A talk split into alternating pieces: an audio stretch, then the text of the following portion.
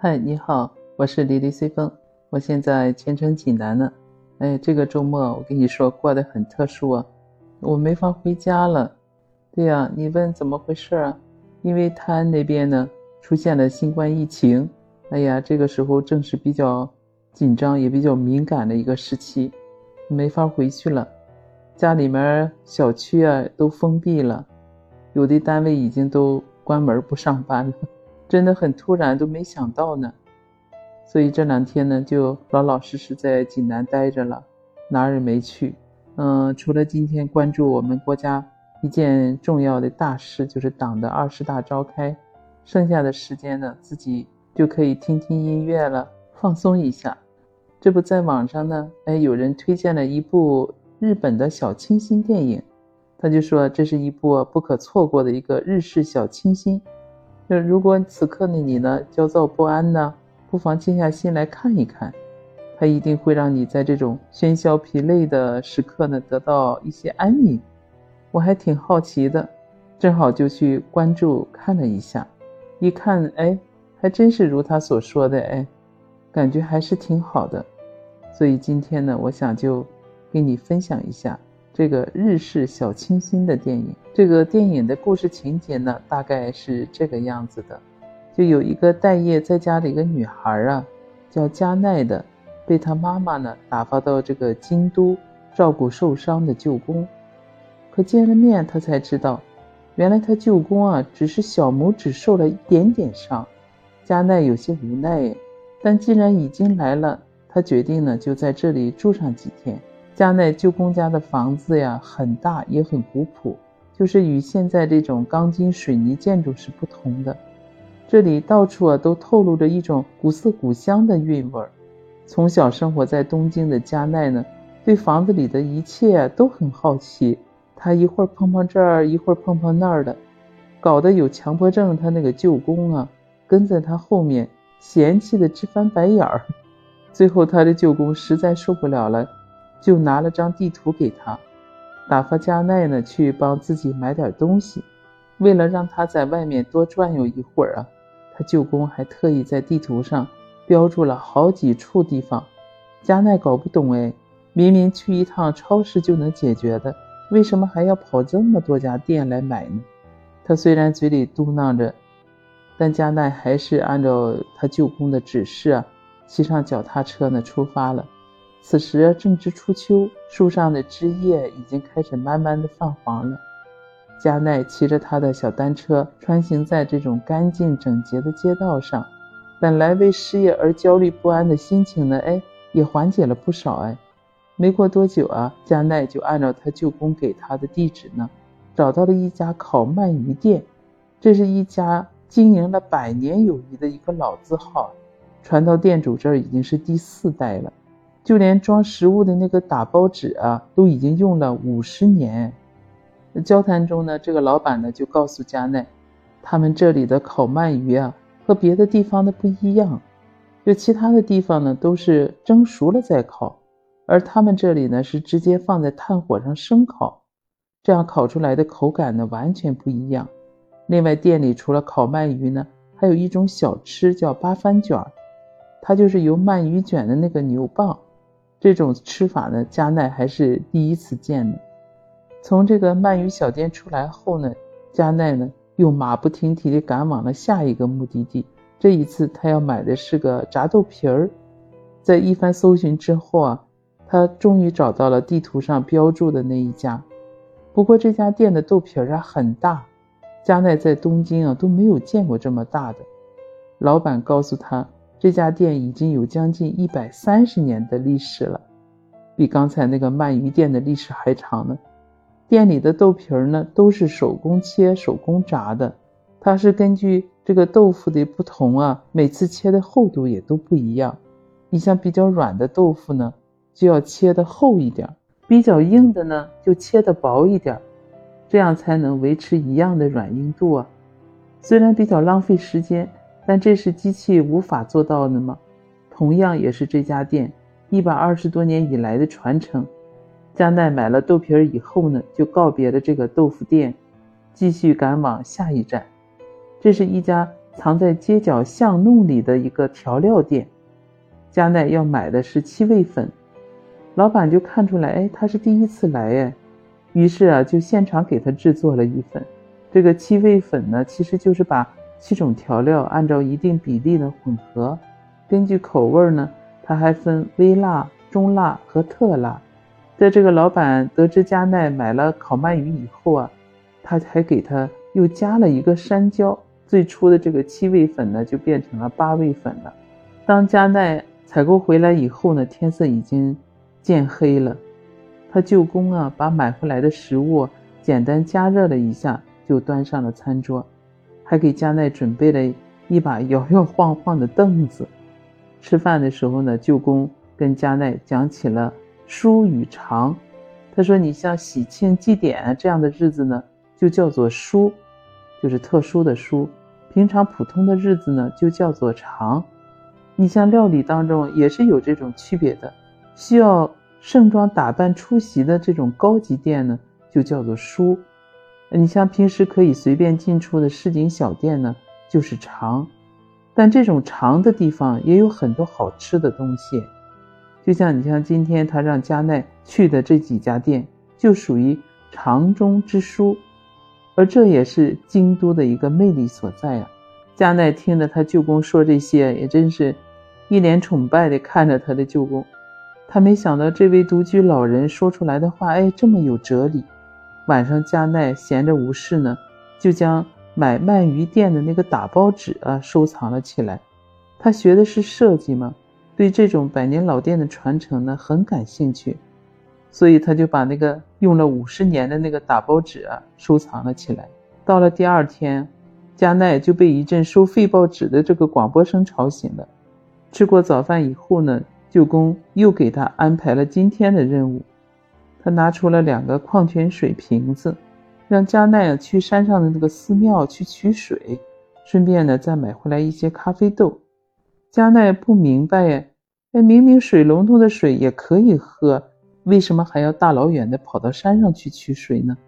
加奈就骑着自行车出去了。没过多久啊，他就来到了山上那个寺庙。哎呀，这里非常清静、典雅，也古朴，也非常别致。他在路人的指引下呢，很快就找到了取水的地方。哎呀，涓涓细流顺着那个竹筒流下来。加奈呢，把水啊捧起来尝了一口，哎呀，果然清爽甘甜的。在这里，加奈还碰到了一位大叔，他每次取水的时候呢，都会将这里打扫一遍。除此之外呢，每个月还会有志愿者啊来到这个寺庙内进行清洁，他们就是感谢大自然的馈赠吗？也同样就保着一颗感恩的心来回馈自然。大叔的这些举动啊，令加奈呢是有些汗颜的。你像他生活在东京啊，他理所应当的认为，打开水龙头就会有水喝，却不知道在这个深山里啊，还有一群人为守护一眼泉水呢默默的付出。这样，他从山上下来后啊，加奈就来到了一处那个取水地。附近的居民呢，都用这里的水啊煮菜呀，或者煮汤。旁边还有一家生麸店呢，也是用这里的水做的。哎，加奈忍不住呢，就买了一份尝了尝。哎呀，那口感果然水嫩 Q 弹的。老板就说，这个生麸啊，是一种含有很多水分的食物，水嫩的感觉呢，就是它的一大特征。京都人呢，都把这个水啊视若珍宝。所以才能做出这么好吃的生麸。取完水以后呢，外面已经下起了这个丝丝小雨。回家的路上，加奈又顺路买了一些咖啡豆。到家以后呢，这个舅公啊，细心的将它们碾碎研磨。哎呀，喝着山泉水煮出来的这个咖啡呀，加奈忍不住赞叹。可是舅公呢，却一脸的淡然，因为这种事他已经见怪不怪了。晚上，舅公临时起意呢，又带着加奈去上外面吃饭。当听说这一家餐厅已经开了六十多年了，加奈忍不住，哎呀，又赞叹了，这又是一家老店。然而舅公却说，这家店还差得远呢。京都即使超过一百年的店，也不一定有资格被叫做老店。哎，都超过一百年的店，还不能叫老店呢。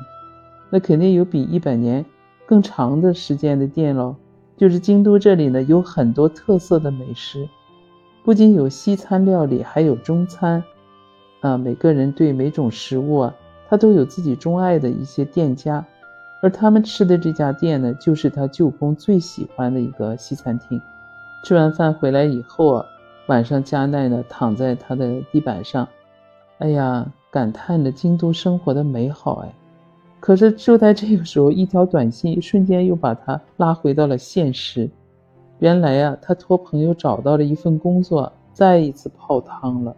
不过在京都小住的这两天呢，哎，让加奈学会了自我调节，他反倒没有那么焦虑了。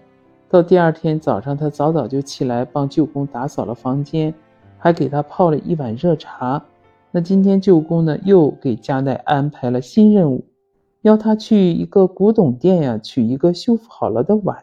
这次加奈呢没有丝毫的不情愿，还让舅公给他推荐几家好吃的美食店。但是他舅公却告诉他：“你自己喜欢的东西啊，要靠自己去寻找，那样才能体验到生活的乐趣。”加奈感觉舅公说的好有道理啊，于是啊，他就兴高采烈地出了门。他首先来到了那家古董店。呃，在说明来意以后呢，店主拿给了他一个补过金漆的碗，这是他们修补古董特有的一种方式，用漆之类的东西呢，将受损的地方修补好，然后呢，再在上面呢撒上一层金或者是银粉。店主呢，把这种修缮方式呢叫做金继，继承的继。在交谈当中呢，加奈也得知店主呢也是一个很豁达的人。因为从事的是他自己非常喜欢的工作，所以整天对着这些不会说话的器具，他也不会觉得无聊。就在这个店里啊，加奈在那个角落还发现了一个残破的古董，他就问店主：“这种也是值得收藏的吗？”店主就告诉他：“哎，世上的每一件事物都有它存在的价值，就是即使残缺的东西，也有种另外一种美。”店主的这一番话呀，让加奈瞬间就有所感悟。拿了古董以后啊，加奈骑着脚踏车，欢快地穿行在悠长宁静的这个巷弄之间。哎呀，感受着那份独属于他自己的这种悠闲时光。兜兜转转以后啊，加奈找到了一家甜品店，这里的招牌是一种叫做莲饼的点心，点心做的十分考究哎，外面是用一种香木。削成的薄片包装成的，这样就既能散发出木头的香气啊，也不至于让糕点呢粘在一起。如果老板不介绍的话，这个加奈差点就把这个香木当成点心一起吃掉了。从甜品店出来，接下来的整个下午啊，加奈呢就彻底被这街边的这些小店给俘虏了。哎呀，有清香软糯的一休饼。哎呀，香色可人的水果三明治，还有咬一口酥脆香甜的葡萄夹心饼干。哎呀，他在美食和书籍的这个陪伴下，加奈度过了一个难忘的下午。哎，这一转眼呢，就到了第四天了。早上，舅公啊让加奈去买一份青花鱼寿司，并且嘱咐他呢，哎，不用着急回来啊，你可以到京都的郊外去转一转。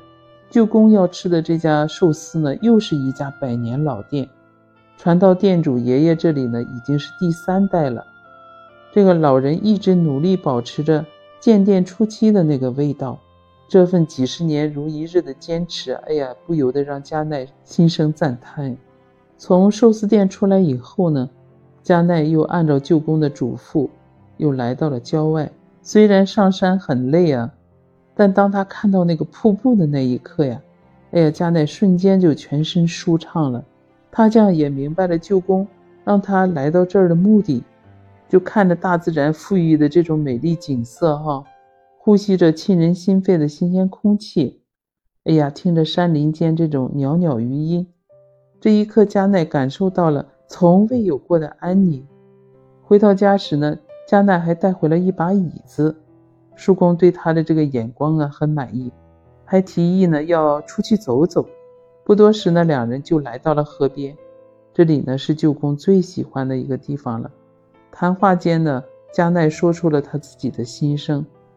本来啊，他是想当一名设计师的，可总是到处的碰壁，每天都加班工作到很晚，晚饭也都靠便利店来解决。这样的生活呢，让他对原本热爱的这个事业失去了热情，也对未来失去了信心。舅公听了以后啊，也没发言安慰他，反倒是说起了他自己的人生。他就说自己呢，也没结过婚，也没孩子，工作呢也换了很多次，就是在别人眼里啊，哎，他的人生满是失败的。但是舅公他自己呢，却不是这么认为。他告诉加奈：“哎，不要因为一次的失败啊，就否定全部。”他就说：“何不把人生整得更单纯一点呢？就去做自己想做的事啊，不论什么都好。在尝试的过程当中，总会找到自己喜欢的。”哎，他舅公的这一番话呢，让加奈瞬间豁然开朗了。他好像明白了自己今后的这个道路要怎么走。嗯，待了四天以后。第二天，加奈呢向舅公提出了辞别。就在离开前呀，他舅公就问他：“哎，你来京都以后感觉怎么样啊？”加奈说自己啊，哎，好像长大了一点。他学会了自我调节，也学会了怎么样用心去感受生活中的美好。然后呢，他就回到东京了。好了，刚才我给你说的这些，哎，就是这个影片的一个大概了。我看看过这个电影的一些网友，还留言就说：“哎呀，感觉生命最大的自由啊，就是自己能够决定自己怎么去看世界。”还有就是看完这个影片呢，哎呀，感觉阳光暖暖的，时光慢慢的，哎呀，好舒服呀。还有说这些生活中的风景啊，需要耐心去品味，就是现在这种生活节奏太快了嘛。都已经不会就是慢下来欣赏身边的美好了，哎，我觉得这个网友说的还真是挺有道理的呢。还有的网友说，就是把淡淡的日子啊，哎呀过得绵长一些，这就是所有人应该追求的这种幸福。有一个网友这样说，看了这个电影以后呢，就是他心里啊，想要的画面就清晰的展现在他的眼前了。你别说这句话和我想的还一样呢。就是当我看了这部电影以后，哎呀，我也想像加奈一样骑上自行车，走在那街头巷尾，一个百年老店一个百年老店，啊，去品尝一些美食，去感悟一下这个美好的生活。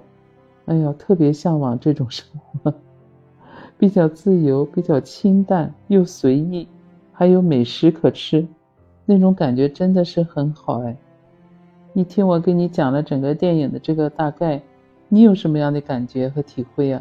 哎呀，说起来，其实这部电影严格来说应该算是一部像城市文化的宣传片一样，但是他这个编剧啊，应该是一个很懂生活，也很珍惜生活的人，所以呢，才会通过电影的这种方式来对京都进行诠释。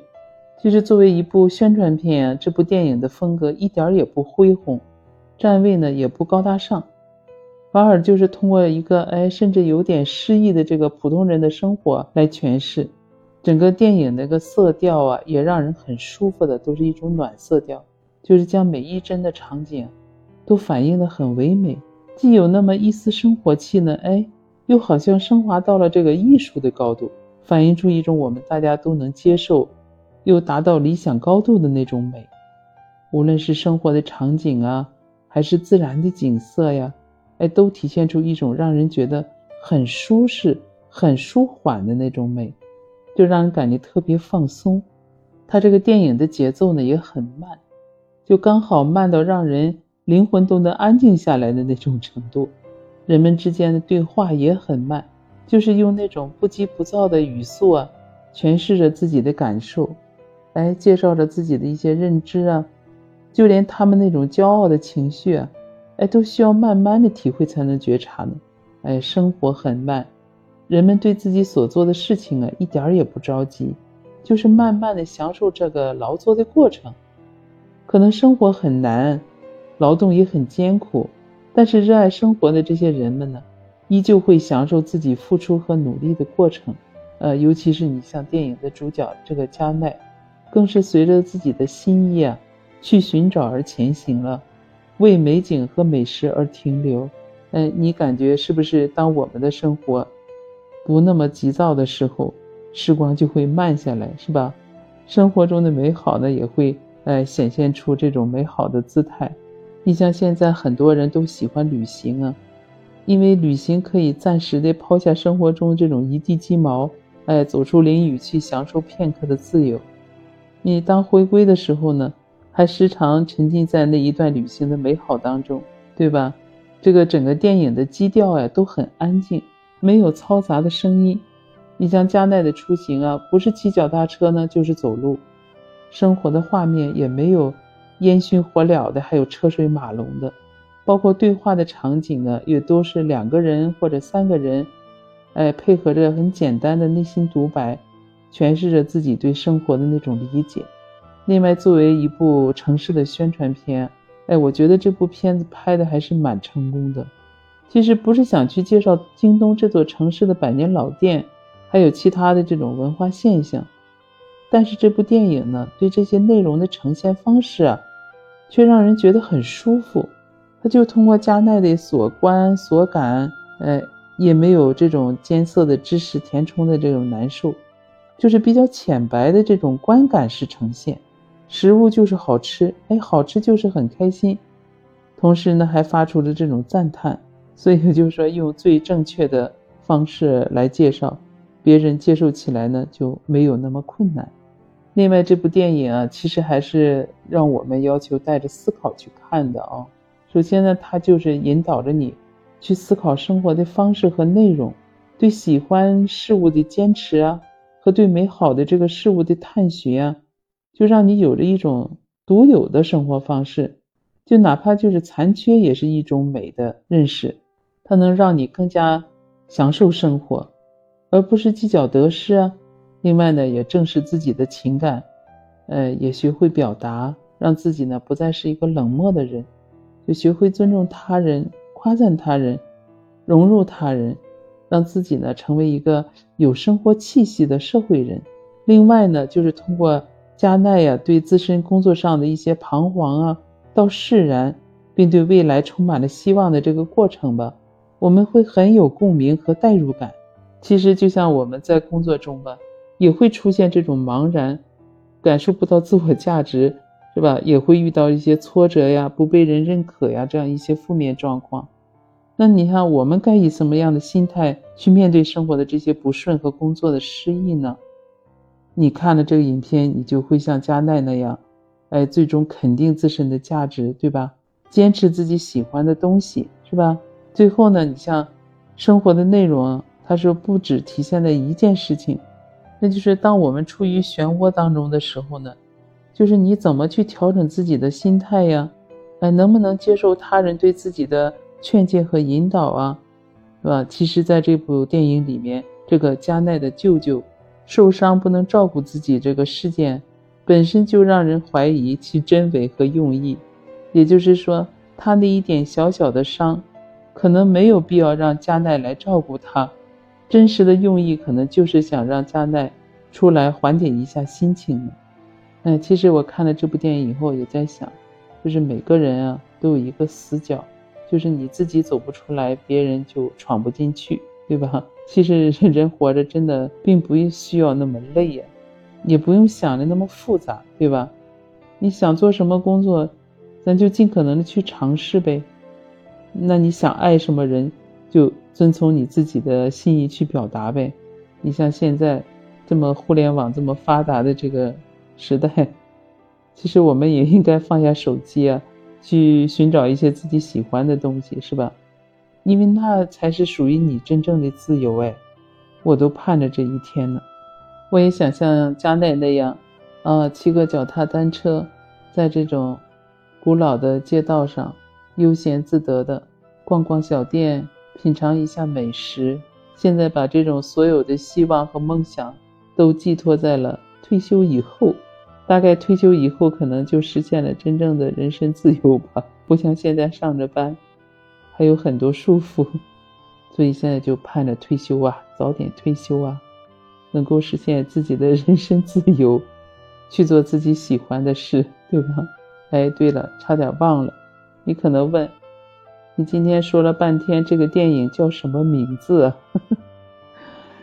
我没有忘，我告诉你，这个日本的小清新电影的名字就叫《在京都小住》。如果你对我今天给你的分享感兴趣的话，你也可以去关注一下这个电影，去看一看，去体会一下，是不是和我给你分享的一样的感觉？好了，今天就聊到这儿吧。你有什么想法，可以到我的评论区去留言。